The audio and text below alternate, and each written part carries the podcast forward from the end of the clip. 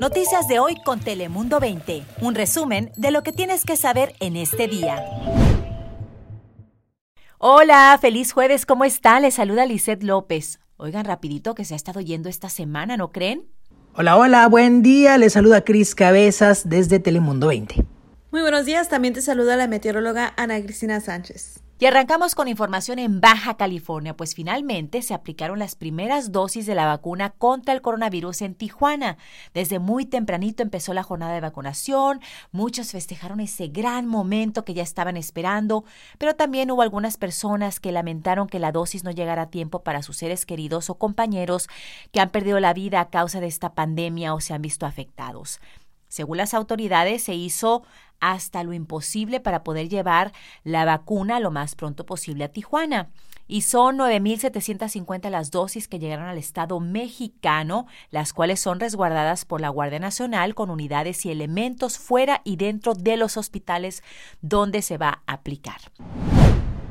Y ahora cruzamos la frontera y nos vamos hasta Chula Vista, donde continúa la búsqueda de una madre de familia justo de esa zona que desapareció la semana pasada.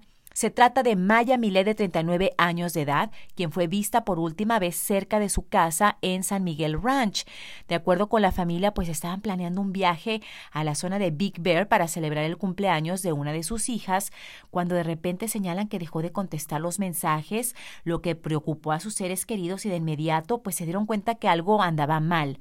Y por lo que pues un grupo de personas y seres queridos, amigos y familiares de esta mujer desaparecida pues se reunieron eh, con la esperanza de encontrar una pista o algo que les indique o los lleve a encontrarla o a dar con su paradero. Por su parte, el Departamento de la Policía de Chula Vista ya está investigando este caso, pero es muy importante que están pidiéndole la colaboración a la comunidad. Cualquier dato, información, pista que ustedes sepan o tengan que le puedan dar a las autoridades, se les pide que llamen de inmediato al 619 691 51 51. Nuevamente les repito, buscan a la madre de familia de nombre Maya Milet, de 39 años de edad, que desapareció de Chulavista la semana pasada.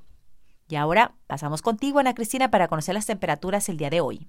Hola Lisette, muy feliz jueves. Hoy tendremos temperaturas bastante cómodas, cálidas para muchos, entre 85 y 87 grados Fahrenheit al interior del condado de San Diego.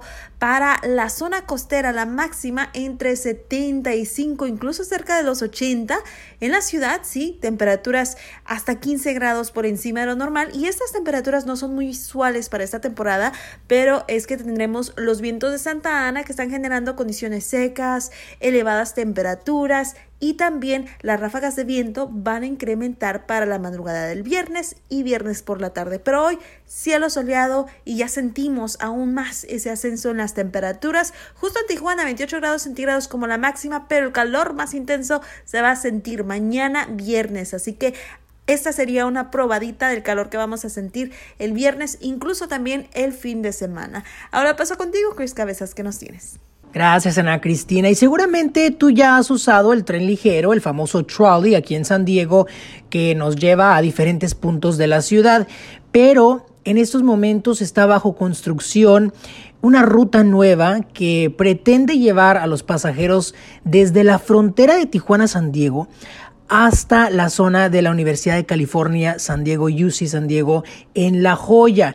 Y debido a la pandemia, pues creerías que se frenaron los esfuerzos o los trabajos de construcción, pero no es así. De hecho, ha seguido adelante este proyecto que inició en el 2016 y pretenden inaugurarlo este mismo año. Así que qué emoción y ojalá pronto podamos usar esta nueva eh, vía de transporte para llegar a los diferentes destinos en nuestra región.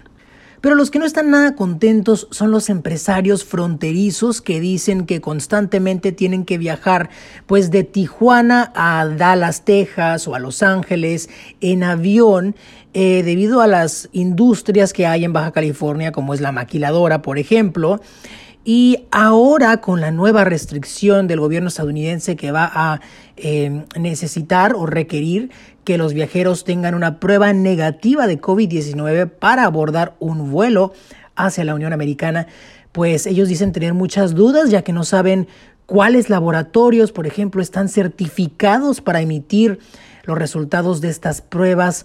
Y además les preocupa el tiempo de espera que van a estar en, en los procesos para verificar los resultados y demás. Hay que recordar que son gente de negocios y ellos viven a un ritmo muy acelerado porque ahora sí que como dicen en inglés, time is money, el tiempo es dinero y obviamente a ellos les preocupa generar más tardanza en los aeropuertos. Pero bueno, ya veremos si todo sea por la salud de la población. Lisette, regresamos contigo. Gracias, Cris. Y antes de despedirnos, les hablaré de esta importante información, porque a medida que se acerca la juramentación del presidente electo en la capital del país, agencias locales en el condado de San Diego se preparan ya ante posibles protestas. Agentes del orden en Chulavista, San Diego y el Departamento del Alguacil aseguran que no tienen reportes de una amenaza creíble y señalan que resguardarán el derecho de quienes se manifiesten, pero que también actuarán contra quienes irrumpan la paz. Esperemos que no pase nada eh, problemático ni nada fuerte, pero las autoridades señalan que ellos están preparados en caso de tener que tomar acción. Yo soy Lizeth López. Recuerden que tenemos más información en todas nuestras plataformas. Noticias de hoy con Telemundo 20. Suscríbete para recibir alertas y actualizaciones cada día.